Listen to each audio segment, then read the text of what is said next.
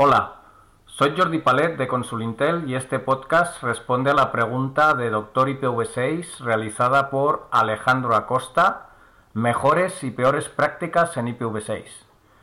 La verdad es que se hace un poco complicado responder a una pregunta tan genérica, así que me voy a centrar en una serie de puntos que considero los más importantes. Es posible que se me escapen algunos. Si es así, pues en, futuros podcasts podría intentar eh, incrementar esta lista de, aspectos importantes a tener en cuenta.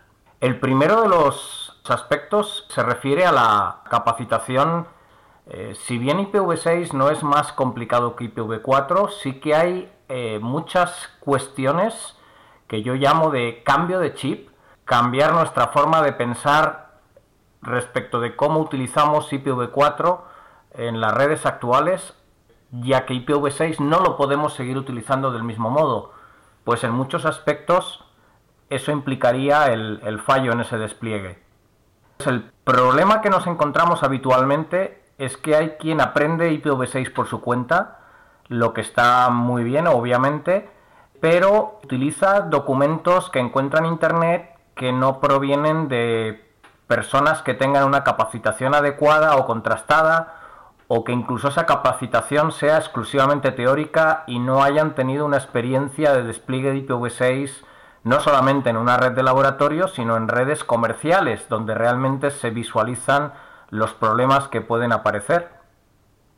Es importante, por lo tanto, que cuando nos capacitemos Comprobemos la experiencia de los capacitadores, una experiencia, insisto, que no puede ser exclusivamente en un laboratorio o en un reducido número de despliegues, sino en despliegues comerciales de varios tipos.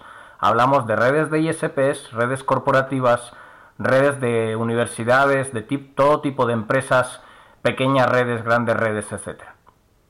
De otro modo, podemos caer en el error de que, por ejemplo, los capacitadores no hayan tenido experiencia en una red de un ISP o no hayan tenido experiencia utilizando IPv6 en balanceadores de carga y nosotros tengamos que hacer un despliegue en ese campo y por tanto nos falte esa información. Es importante además tener en cuenta que conocer IPv6 aun teniendo cierta experiencia en ese campo no implica que estemos capacitados a su vez para ser capacitadores de terceros Realmente es importante tener muchísima experiencia para poder transmitir el conocimiento adecuadamente. Si no nos podemos encontrar en la situación de que hay muchos detalles que o bien porque los explicamos mal o porque no los conocemos o porque no se nos ha dado la situación porque no tenemos un suficiente número de, digamos de experiencias de despliegue en la vida real no seamos capaces de transmitir o los alumnos no estén recibiendo esa información porque no la interpreten simplemente correctamente, ¿no? Esto ocurre en cualquier campo de la capacitación, no es exclusivo de IPv6, obviamente.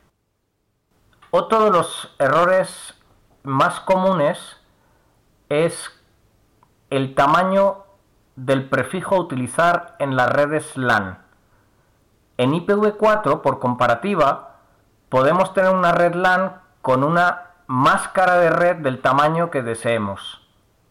Sin embargo, en IPv6 el concepto de máscara de red no existe y hay la obligación de cualquier red o segmento de red LAN tenga siempre un barra 64. No cabe ninguna otra opción. Por estándar, muchos servicios, muchas aplicaciones no van a poder funcionar si especificamos un prefijo que no sea barra 64. El siguiente de los aspectos, y que en cierto modo está relacionado con esto que acabo de comentar, es cuál es el tamaño de prefijo que hay que asignar a los clientes. Aquí hay cierta discrepancia, digamos, porque originalmente el IETF había especificado que a todos los clientes, sean del tipo que sean, ya bien sean clientes residenciales, bien sean corporativos, para cada sitio el ISP les tiene que entregar un barra 48. Esto es como se ha contemplado en las políticas de los, de los cinco RIRs, incluido LACNIC, si bien el IETF ha relajado este requerimiento y ha indicado que quizás para clientes residenciales un barra 56 sería suficiente. Mi recomendación es que se siga utilizando un barra 48, pero lo que en ningún caso hay que hacer es entregar menos de un barra 56. Y nos hemos encontrado con casos en los que por esa falta de cambio del chip y por seguir pensando igual que con IPv4 se entrega a los clientes un solo prefijo barra 64. O incluso a veces nos encontramos con casos que se les ha intentado entregar menos de un barra 64, lo que, como acabamos de comentar, no tiene ningún sentido. Cuando entregamos a un cliente un barra 64 exclusivamente, implica que no puede segmentar su red. Si tiene diferentes subredes, si quiere tener, por ejemplo, un SSID para invitados en la Wi-Fi de su hogar, no podrá tenerlo. Con lo cual, insisto, es fundamental, como mínimo, un barra 56, mi recomendación, un barra 48. Teniendo en cuenta esto, también hay otro aspecto importante, y es que muchas veces antes de planificar el despliegue de IPv6, se acude al RIR correspondiente, en este caso al ACNIC, y sin haber hecho un plan detallado y por tanto haber especificado perfectamente nuestro plan de direccionamiento, se le pide el prefijo que entrega por defecto, que en el caso del ACNIC es un barra 32. Esto es un error muy grave porque implica que podemos estar haciendo un despliegue que luego se nos quede corto el espacio de direccionamiento y nos convenga renumerar o tengamos que anunciar a los clientes, con lo cual impacta en nuestra tabla de routing interno, eh, múltiples prefijos.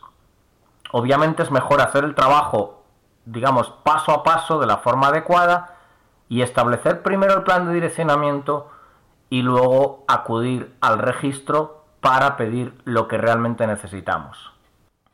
Otro aspecto importante cuando hacemos ese plan de despliegue de IPv6 en nuestra red es tener en cuenta que hay que inspeccionar tanto el software como el hardware de todos los equipos que tenemos en la red y sobre todo a la hora de decidir si es necesario adquirir nuevos equipos, confirmar con el fabricante que los equipos no solamente cumplen las especificaciones o RFCs digamos, estándar de IPv6, sino también aquellas características o features que vamos a necesitar en nuestro propio despliegue y que no necesariamente son los mismos de un tipo de red a otra.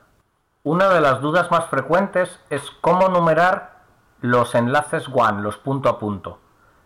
Esto se puede realizar de varias formas, incluso se podrían utilizar enlaces sin numerar, lo que llamamos unnumbered. Mi recomendación que no necesariamente es la única forma, es que se utilice un barra 64. ¿Por qué esta recomendación? Porque un barra 64, eh, al fin y al cabo, es lo que se tiene que utilizar en una LAN, en una subred, como hemos explicado antes. Y en realidad, un punto a punto, aunque solo se estén utilizando dos direcciones, sigue siendo una subred. ¿Quién sabe si en el futuro vamos a necesitar que en lugar de un punto a punto sea un punto a multipunto y entonces necesitamos más de dos direcciones. O que necesitamos utilizar determinadas características que pueden eh, requerir eh, más bits, digamos, del espacio de direccionamiento. Por ejemplo, direcciones criptográficamente generadas, que requieren un mínimo de 64 bits. Por ello mi recomendación, a pesar de que haya muchos documentos que están hablando de utilizar barra 126, barra 112, barra 127, es eh, utilizar barra 64. De hecho, una de las posibilidades que hemos visto utilizar en muchas redes comerciales es que se utiliza un barra 48 para el cliente y el primer barra 64 de ese barra 48 es el que se utiliza para el barra 64 del enlace WAN de ese cliente. Otro de los aspectos fundamentales es la asignación de prefijos estáticos. Por estáticos quiero decir que sean estables. Es decir, en IPv4 lo habitual es que los clientes reciban una dirección IPv4, puede ser pública o privada. Últimamente con la, con la aplicación de los Carry NAT esto va a tender a ser eh, cada vez más una dirección privada Pero en IPv6 lo que no tiene sentido es que esa asignación se haga de forma dinámica. Dinámica en el sentido no de utilizar un protocolo como DHCP eh, IPv6 Prefix Delegation, que probablemente es lo más adecuado y lo más sencillo, sino en el sentido de que esa dirección o ese prefijo que se está entregando sea siempre el mismo para el mismo cliente en la misma ubicación. Obviamente si el cliente cambia de dirección, digamos, geográfica, es decir, estamos hablando de que, por ejemplo, un usuario residencial cambia su domicilio de un barrio a otro, de una ciudad a otra, no tiene sentido mantenerla estable entre esas dos direcciones diferentes. Pero si el cliente reinicia el router o se cae la línea o hay un reinicio completo de la configuración de la red, lo lógico es que el cliente tenga el mismo prefijo IPv6 en cualquier circunstancia. De tal forma que tanto el cliente pueda tener servicios visibles desde el exterior, por ejemplo cámaras con IPv6 o Internet de las Cosas, etc., al mismo tiempo que el ISP o terceras compañías también tendrán muchas más facilidades y ventajas a la hora de ofrecerle también esos servicios al cliente. Esto obviamente es un cambio de paradigma respecto de lo que estamos haciendo con IPv4. De nuevo es el famoso cambio de chip. De igual manera, dado que estamos asignando a los clientes un prefijo, ya no solamente una única dirección, como, como, he dicho antes, mi recomendación es un barra 48, y ese prefijo va a ser estable para el mismo cliente cada vez que se vuelva a conectar, aun cuando caiga la línea, lo razonable sería ofrecer también servicios de DNS para permitir que los clientes, mediante, por ejemplo, una simple página web, puedan dar nombres estables a las direcciones, porque lo lógico no es trabajar con direcciones, sino con nombres. Por ejemplo, si yo tengo tres cámaras en mi casa, pues podría ser como cámara 1. mi nombre de usuario en la red del ISP punto y el dominio del ISP. Y lo mismo para la cámara 2, cámara 3, etcétera, etcétera. Esto sería muy sencillo montar plataformas basadas en web para que el cliente pueda gestionarlo de esa manera. Si pensamos ahora en cómo configurar direcciones manuales en nuestras redes, por ejemplo en nuestros centros de datos o en nuestros routers, nuestros servidores DNS, servidores web, etc. Obviamente la recomendación en este caso, dado que son servicios estables, es, al igual que en IPv4, utilizar direcciones estáticas configuradas de forma manual y no depender de un determinado parámetro como puede ser la dirección MAC de una tarjeta de red, etc. Lo que sí que es importante es que no cometamos el error de configurar esas direcciones de forma consecutiva. En IPv4 sí o sí lo teníamos que hacer porque no había direcciones. Pero en IPv6 el hecho de que el prefijo de la LAN sea barra 64 ha sido diseñado para que las direcciones estén dispersas en un segmento de red barra 64 a lo largo del mismo. Es decir, no se trata de que la dirección 2.2.1 sea el router, 2.2.2 el DNS, 2.2.3 el correo, 2.2.4 la web y así sucesivamente, sino que estén dispersas de una forma lo más aleatoria posible en todo el segmento. Fijaros que de nuevo hay que recordar que lo importante no son las direcciones, sino los nombres que le vamos a dar luego en DNS a esas direcciones. Evitando poner direcciones consecutivas, de algún modo podemos decir que incrementamos no la seguridad, pero sí la protección de nuestra red, de nuestro segmento, en este caso de red, a un ataque por la fuerza bruta, al llamado port scanning. Si bien esto es debatible, cuando estamos hablando no de un solo barra 64, sino de un barra 48 para cada sitio, y además también tenemos la precaución de que tampoco numeramos los diferentes segmentos de red de forma consecutiva, sino que en lugar de utilizar un barra 64 para una red y el siguiente para la otra, también los dispersamos en nuestro barra 48, no solamente por protección, sino por dejar, digamos, zonas vacías para poder crecer si necesitamos más redes del mismo tipo, por ejemplo, que la primera que hemos asignado. Entonces, de este modo incrementamos de una forma muy natural esa protección frente a ese tipo de ataques por fuerza bruta. Es cierto que publicamos los nombres de las máquinas en DNS, pero no es menos cierto que normalmente por precaución, por seguridad, también evitamos las transferencias de zonas DNS, con lo cual no necesariamente todas las máquinas que tengan nombre DNS van a ser máquinas públicas que estamos exponiendo a cualquiera que desde fuera de nuestra red pueda querer inspeccionarlas. Un aspecto no menos importante, y yo diría que en este caso fundamental, es que en IPv4 es muy frecuente filtrar ICMP por completo. La falsa sensación de estar más protegidos si no nos pueden hacer un ping o evitar ataques eh, por denegación de servicio basados en ICMP, etc. Bien, en IPv6 esto es un error muy grave. Sí que se podría filtrar echo reply, pero lo que no se puede es filtrar ICMP versión 6 de forma completa, porque eso implica que el mecanismo de descubrimiento del tamaño de la MTU, lo que se llama PMTUD, PAT-MTU Discovery, dejaría de funcionar. Y el inconveniente que tiene es que cuando usuarios típicamente residenciales que van a estar utilizando tecnologías como DSL o FTTH acceden a esas páginas web, si es un caso de una página web, al no poder descubrir la MTU, ya que su MTU es más reducida por el uso en esas tecnologías, por ejemplo, de PPP u otros tipos de encapsulamiento, túneles, etc., les impide llegar a la página web.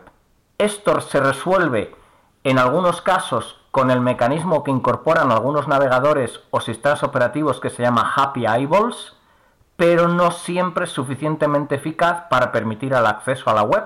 Y la dificultad no es que la web no sea accesible con IPv6, es que a veces tampoco es accesible si está fallando el PMTU Discovery desde IPv4. Hay otras causas de este tipo de fallo hay causas que son denominadas más que eh, filtrado de ICMP, black holes de ICMP. Esto es típico, por ejemplo, cuando existe una configuración de balanceo de carga basada en ECMP, Equal Cost Multipath Routing. Típicamente, los balanceadores, si no tienen una configuración adecuada, podrían no estar haciendo llegar los paquetes ICMP V6 a la máquina adecuada que tiene que responder y por tanto no se completa el proceso de averiguación del tamaño de MTU y de nuevo esa web no es accesible no ya solo con IPv6 sino que tampoco sería accesible con IPv4. Otro error muy frecuente es que en IPv4 estamos acostumbrados a que el único mecanismo de configuración es de HCP. En IPv6 el mecanismo por defecto no debe ser nunca de HCP, sino Router Advertisement. Además, esto se puede apreciar perfectamente en algunos dispositivos, como por ejemplo los, dispositivos Android, que no incorporan DHCP versión 6. Con lo cual, si no configuramos Router Advertisement en una red, al final los dispositivos con Android no serían capaces de funcionar de forma automática requerirían una configuración manual, por tanto, lo cual es absurdo, con IPv6. Respecto de cuestiones de routing o peering o tránsito, al igual que es común que en IPv4 tengamos varios proveedores de tránsito y que además nos aseguremos que cubren un porcentaje prácticamente cercano al 100% de Internet, en IPv6 es fundamental hacer la misma comprobación. Hemos visto casos de proveedores de tránsito que por vender sus servicios demasiado baratos no hacen peering o no tienen tránsito con competidores y si solo estás conectado a uno de estos, digamos, proveedores de tránsito excesivamente baratos, tu red no será alcanzable por todo Internet, sino a lo mejor solamente por un porcentaje que puede ser tan solo del 30 o el 40%. Respecto de las políticas de seguridad, hay que tener en cuenta que las que aplicamos habitualmente en IPv4 deben de ser el principio para aplicarlas exactamente igual que en IPv6, pero no exclusivamente o no exactamente de la misma manera. Un ejemplo de esto ya lo he explicado antes cuando hablaba del filtrado de ICMP versión 6. Hay que modificar nuestro chip con IPv4 y repasar que todos los conceptos funcionan exactamente igual o no es el caso y ajustarse a ello apropiadamente en el caso de IPv6. Otro fallo frecuente y que podemos de nuevo convertir en buena práctica es que cuando despleguemos IPv6, si no en todos los servicios y aplicaciones al mismo tiempo, sí en diferentes fases, en unos plazos relativamente eh, cortos, apliquemos, como digo, IPv6 a todos los servicios y no solo a algunos. Lo que no tiene sentido es aplicar IPv6 solamente a páginas web y no aplicarlo, por ejemplo, a VPNs. Lo lógico es revisar todos los servicios y aplicaciones que ofrecemos y desplegar IPv6 en todos ellos. Otro error común que viene del conocimiento adquirido con IPv4, el uso de NAT. En IPv6, el concepto de NAT o el concepto de redes privadas tal como lo conocemos en IPv4 no existe y por tanto hay que evitar pensar en utilizar aplicaciones o servicios o formas de configurar nuestra red que tenga el concepto de direcciones privadas o de traducción con NAT. Esto sería absurdo porque precisamente una de las cosas que evitamos con IPv6 son las traducciones que tanto daño hacen a las redes por la dificultad de su monitorización, verificar su seguridad, de descubrir atacantes o la dificultad y el coste adicional que supone desarrollar aplicaciones en entornos de traducción con NAT. Otro error muy común cuando se despliega IPv6 es que los nombres de los servicios o de las aplicaciones sean diferentes para IPv4 o para IPv6.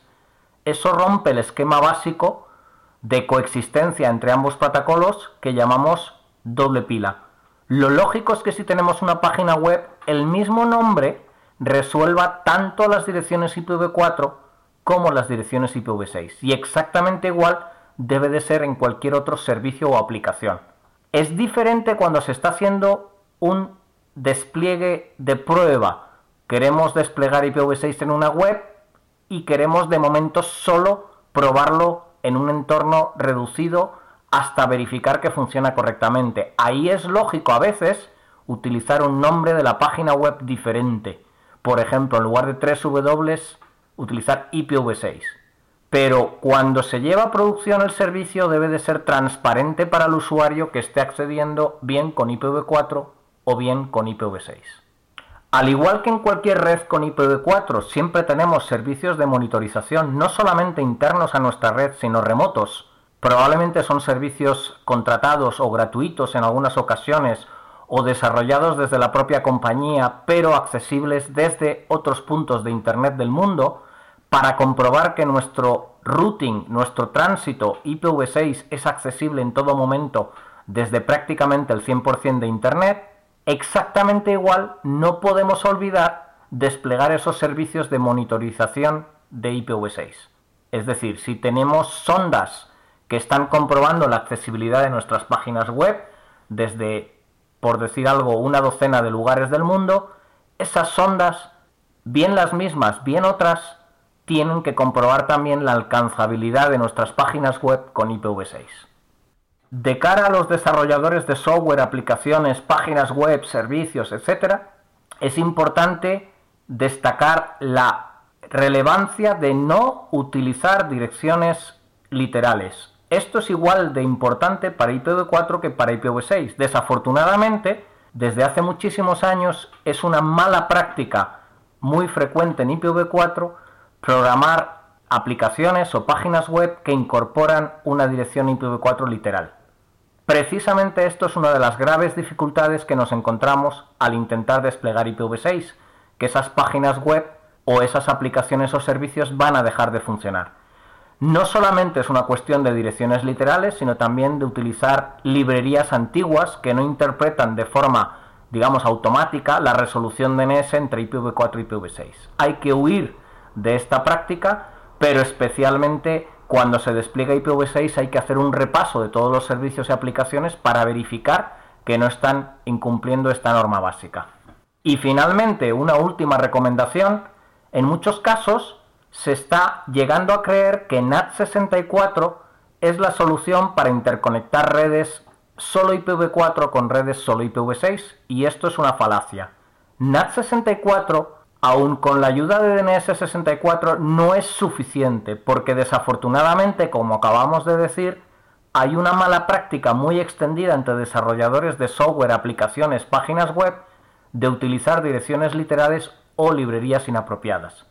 Si solo desplegamos NAT64, muchos servicios, muchas aplicaciones van a dejar de funcionar. Es posible que en el futuro, cuando esta mala práctica haya desaparecido y podamos comprobarlo, fuera suficiente con NAT64 y DNS64, pero no es la situación hoy en día tenemos que pensar en mecanismos un poquito más sofisticados, como pueden ser los que se están utilizando en muchas redes celulares y redes incluso cableadas, 464XLAT, por ejemplo, o en algunos otros casos MAP-T o MAP-E. La ventaja de 464XLAT es que puede utilizarse en ambas redes, tanto wireless, tanto celulares como cableadas, mientras que no hay hoy por hoy implementaciones de MAP-T, MAP-E en dispositivos celulares. Espero que haya sido útil y si hay nuevas eh, consultas o puntos adicionales a este respecto, pues podríamos hacer una continuación de este podcast. Muchas gracias.